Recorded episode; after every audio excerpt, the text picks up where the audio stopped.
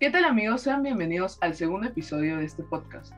El día de hoy hablaremos un poco acerca de la trayectoria de Erika Rodríguez, fundadora y directora de Studies Planet desde el 2007, haciendo crecer la compañía y convirtiéndola en una empresa multinacional de éxito con sucursales en diferentes países de Latinoamérica y la Unión Europea. Con experiencia y conocimiento sobre marketing, estrategia, publicidad, liderazgo y desarrollo sostenible empresarial. Licenciada en Negocios Internacionales en una prestigiosa universidad de Bogotá, capital de Colombia.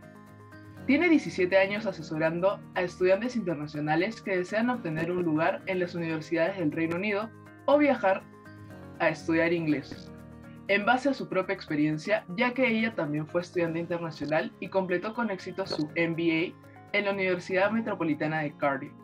Los dejo con Leslie y Erika de Studies Planet. Gracias, Vale. Hola, Eri, ¿cómo estás? Hola, Les. Gracias por esta invitación y hola a todos nuestros oyentes. Erika, un placer poder conversar hoy contigo. Cuéntanos cómo empezó todo. Em, bueno, en mucho gusto. En el 2006 llegué a Londres como estudiante y me enfrenté a diferentes retos y obstáculos. Un año después de haber llegado, empecé a ayudar a mis amigos y a los amigos de mis amigos que vivían en Londres a buscar el siguiente curso para extender su visa. Todo pasó de una forma muy, muy orgánica. Cada día más colombianos em, viviendo en Londres me contactaban y me pedían asesoría en el proceso. Em, como dato curioso, no tenía oficina, entonces atendía a los estudiantes en el segundo piso de McDonald's en Oxford Street llegaban muchos colombianos a preguntar por Erika Rodríguez y yo con mucho gusto los asesoraba. Poco tiempo después, eh, no me acuerdo, en algún momento tuve estar en, en, el segundo piso de McDonald's y casi la mitad de las mesas estaban llenas de colombianos eh, organizando todos sus documentos para, para poder extender la visa y para mirar en qué, a qué colegio iban a entrar. Casi todos iban a entrar a estudiar inglés. Era un momento en el que realmente las personas se extendían para estudiar inglés. Eh, bueno, poco tiempo después me llamó un colegio de inglés que tenía una, eh, su, que, que quedaba también en Oxford Street y me propuso usar un salón de su edificio como oficina sin cobrarme nada de renta. Y esa fue mi primera oficina. ¡Wow! ¡Qué increíble! No puedo imaginar cómo habrá sido ese, esos momentos en los que estabas en un McDonald's y mm, y el, el, el, gran cambio luego cuando pasaste al, a tener la oficina en el colegio de inglés. Cuéntanos un poquito más. ¿Cómo creció la compañía? ¿Cómo decidiste llegar al Reino Unido? ¿Y qué te hizo pensar en crear Studies Planet?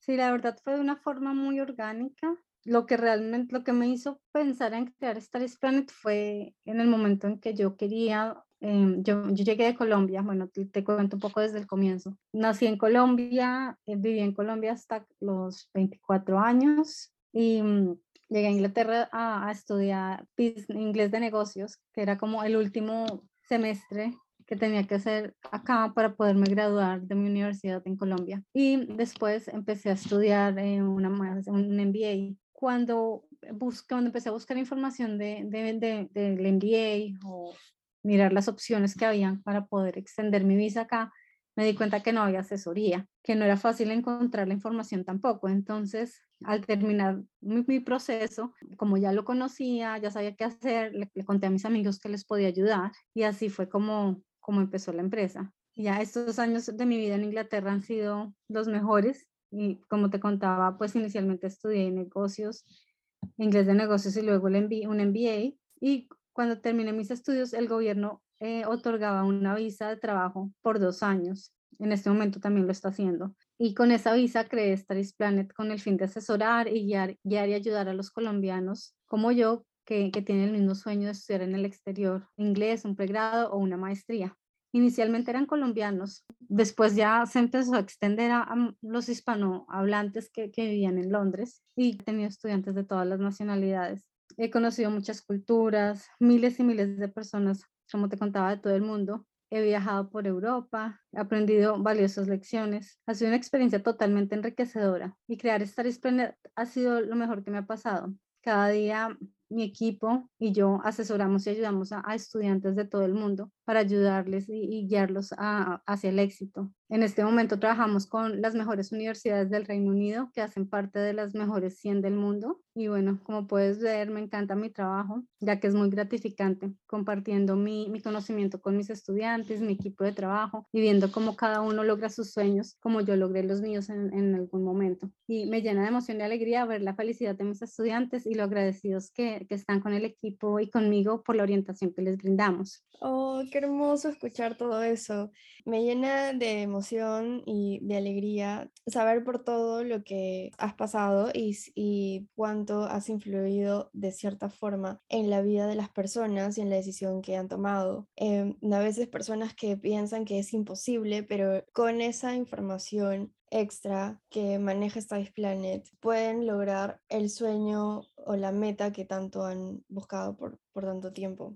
Es súper bonito. Todo parece así muy, muy interesante, muy enriquecedor, pero me imagino que en este largo trayecto, que son 17 años, debes haber tenido algunos, digamos que tropiezos, algunas piedritas en el camino. ¿Cuáles han sido los retos que has tenido que superar? Bueno, hay varios. El cambio de las normas, porque mm, en me ha tocado reinventarme Studies Planet tres veces. al comienzo le ayudábamos a los estudiantes prácticamente a extender sus cursos de inglés. Entonces estaban haciendo un curso de inglés y se les acababa la visa y para seguir el siguiente curso tenían que, mm, que hacer una extensión y tenían que comprar otro curso de inglés. Entonces les ayudábamos con ese proceso. Y en esa época los estudiantes que podían estudiar inglés podían también trabajar 20 horas a la semana. Eh, de un momento a otro, la Home Office, que es el gobierno, decidió quitar esas, esa visa de trabajo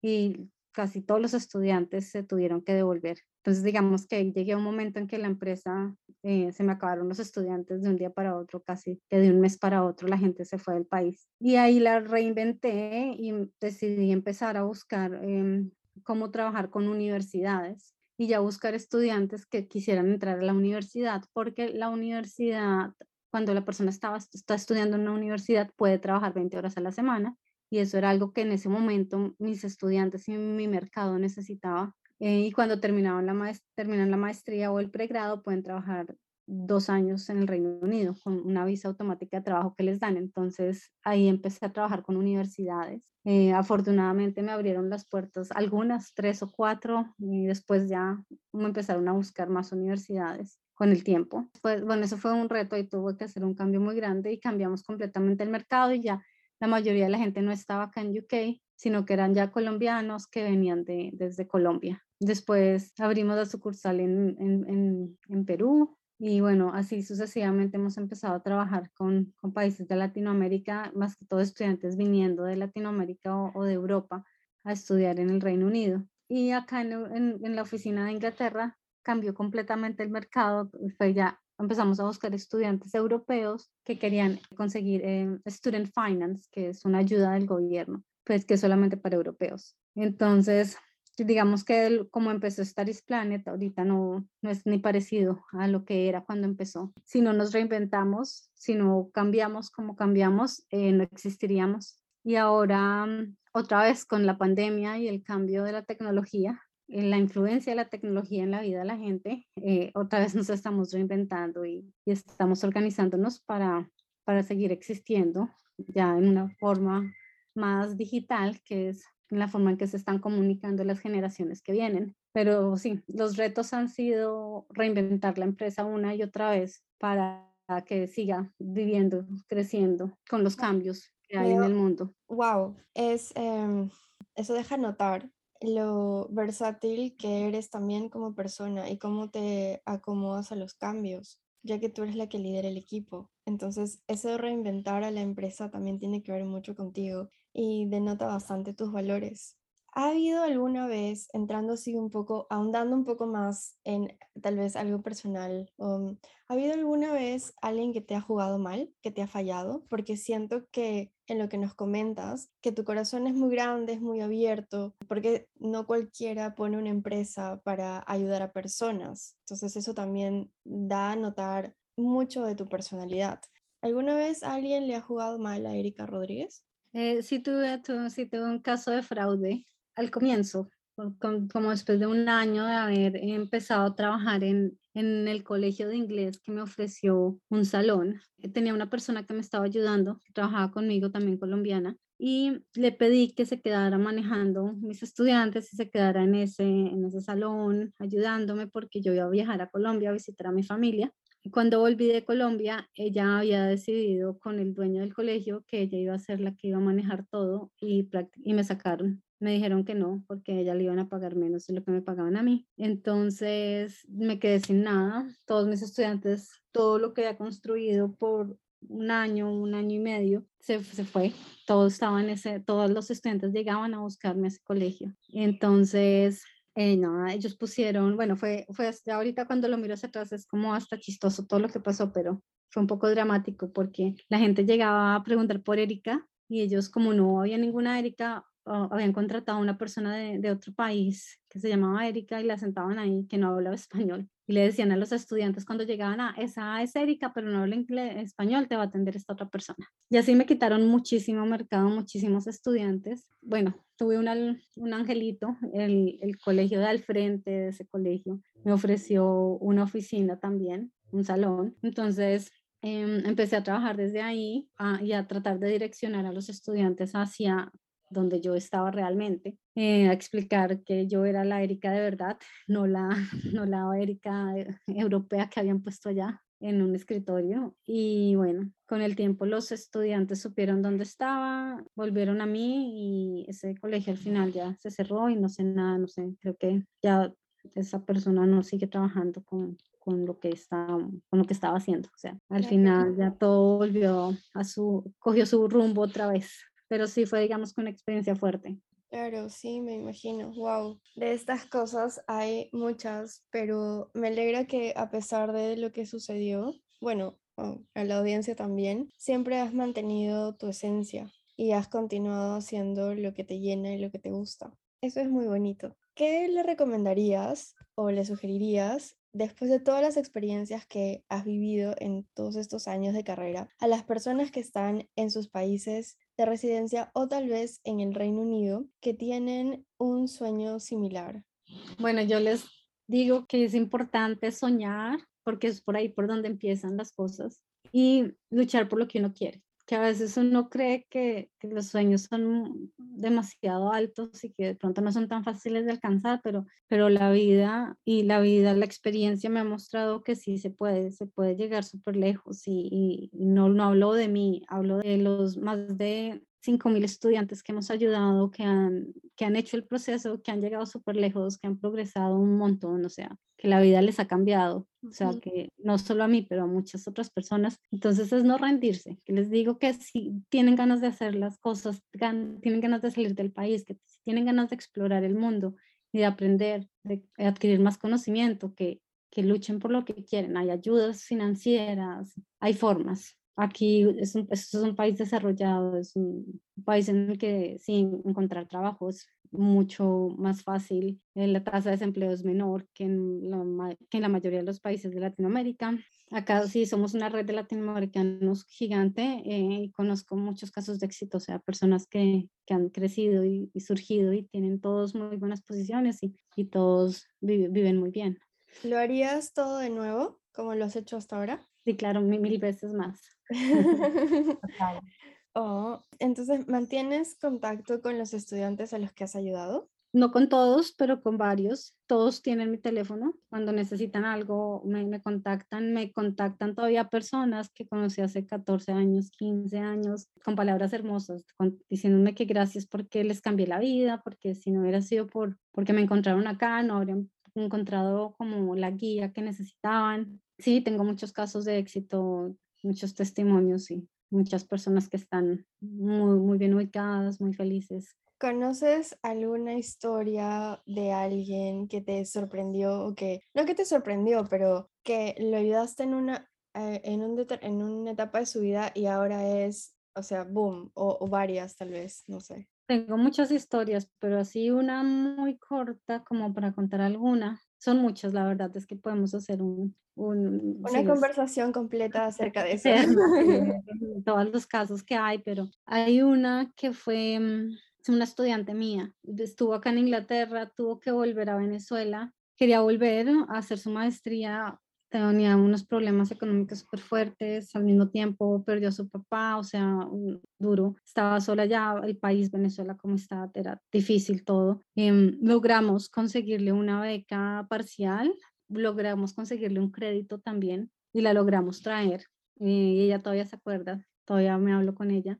Terminó su maestría, la contrató una empresa, después em, la contrató otra mejor y ahorita es una directora de mercadeo de una de las empresas más grandes de, de mercado del, del, Reino Unido. Sí, empezó de ceros, de nada, y está ahorita en una posición súper alta. Ah, conoció acá a su esposo, también ya tiene su familia, pero bueno, una historia muy linda y muy luchada, muy, muy luchada. y así como esa, miles, hay miles de historias. Qué bonito, qué bonito escuchar eso. viviendo tanto tiempo en el Reino Unido, ¿se te ha pegado algo de la cultura británica? ¿En qué forma? Mm, de pronto algo, pero no tanto.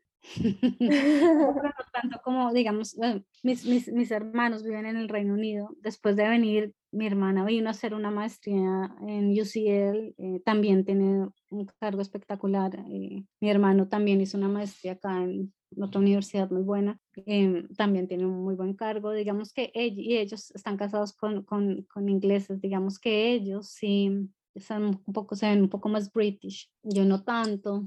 De pronto he tratado, de pronto algo que he aprendido de la cultura puede ser intentar no hablar las cosas tan de frente, sino como un poco por los laditos, como los ingleses cuando estoy hablando con ingleses. Pero si estoy con latinos, pues nada, uno sigue siendo latino, la verdad. Al menos de que no esté completamente inmerso en y viviendo con británicos, pero no es mi caso porque Camela pasó eh, con latinos y hispanohablantes. Em, por, pues también por la naturaleza de mi negocio. Pero sí conozco muchos colombianos que, que se nota cómo, cómo les ha cambiado un poco de pronto la cultura. ¿Extrañas Colombia? Al comienzo un montón, me quería devolver todos los días de mi vida, quería volver. Nunca planeé quedarme acá. Em, después de un tiempo me acostumbré a estar acá, ya llevo 17 años viviendo en Londres, entonces esta ya es para mí mi, mi, mi casa, aunque amo ir a Colombia y visitar a mi familia y a mis amigos ¿Qué es lo que más extrañas de Colombia? La familia y los amigos es como lo más realmente, la gente. Claro, de todas maneras. Ahora que ya estás casada y tienes una hijita y que viene otra en camino, felicitaciones, por cierto, por eso. Mm, gracias. ¿Cómo has pensado criarlas en un ambiente internacional? ¿Tienes pensado eh, que sea o sea, poner también tu parte latina. ¿Has, has, ¿Han hablado de eso con tu esposo? Sí, bueno, pues la crianza es una cosa interesante. Eh, y más cuando hay un revuelto de culturas tan grande. Pero sí, no, totalmente. Yo a mi hija le hablo en español todo el tiempo, le hablo de Colombia todo el tiempo, le digo que ella es colombiana, pues tiene un año y medio, o sea, es una bebé, pero... Y mi esposo es francés, entonces él le habla solamente en francés y también le dice que es francesa. Igual ella visita a sus abuelitos en Francia y en Colombia y, eh, y bueno, y creo que va a crecer acá, entonces sí crecerá con el, con el mix de las culturas. Yo creo que ya se vuelve más como la cultura de la familia que la cultura del país como tal. No creo que nunca vaya a ser 100% colombiana como yo, pero, pero tendrá mucho de colombiana y me encargaré obviamente de, darle lo que yo más pueda sobre la cultura, nuestra cultura, que obviamente la, es una, la, pues la amo, es mi cultura. Em, pero sí, es un, es un reto también, vamos a ver, pero pues conozco muchos niños así, con familias así internacionales y tienen ventajas como hablar los tres idiomas desde, desde que nacen, desde chiquitos hablan los tres idiomas, eh, no sé, tienen las ventajas de viajar, de explorar otros países, de conocer las diferencias entre familias, las diferencias de los países. creo que es bueno, creo que es enriquecedor y pues sí es. Exacto, sí, ya se vuelven como ciudadanos del mundo. Sí, exactamente. Es más eso, sí, tienes toda la razón. Qué bello, qué bello, qué hermoso, Eri, por todo lo que nos has comentado, por compartir toda tu experiencia de vida con nosotros y estoy segura que todos los que te están escuchando van a sentir esa alegría, ese positivismo que transmites con todas las cosas que nos has comentado. Gracias por estar hoy con nosotros y gracias Leslie. Y bueno, aquí estamos para lo que necesiten. no sé si deseas comentar algo más o dejar a la audiencia con algún pensamiento. Eh, no sé si comenté que, espérate, me faltó comentar que somos un equipo que está en Brasil, Colombia, Perú, México. Trabajamos con estudiantes de Ecuador, de Bolivia, de Chile, de toda Latinoamérica. Estamos también acá en Londres y trabajamos desde Londres con, con, todos los estudiantes de, Europa, de Francia, España, Italia. eh, bueno, somos un equipo muy humano así como soy yo, son todas las personas que trabajan conmigo, todos dedicados a la gente y, ayudar. Y, yo realmente a cualquier empresario y a cualquier, hacia cualquier empresario le digo que el éxito de una empresa es pensar en la gente y la empresa va a crecer siempre. Y siempre va a haber una forma de, hacer que, la empresa siga adelante. Y bueno, eso es lo que quería contar ya al final. y a mí se, ya, ya, todas las personas que quieran venir al Reino Unido a estudiar, bueno, con mucho gusto les podemos ayudar siempre. Bueno, Erika, muchas gracias por tu testimonio, ha sido muy enriquecedor y bastante interesante. Y nada, muchas gracias por participar de este, de este podcast y gracias Leslie por ser nuestra moderadora en este podcast. Y bueno, hasta luego chicos, nos vemos en el siguiente episodio. Vale, gracias, chao.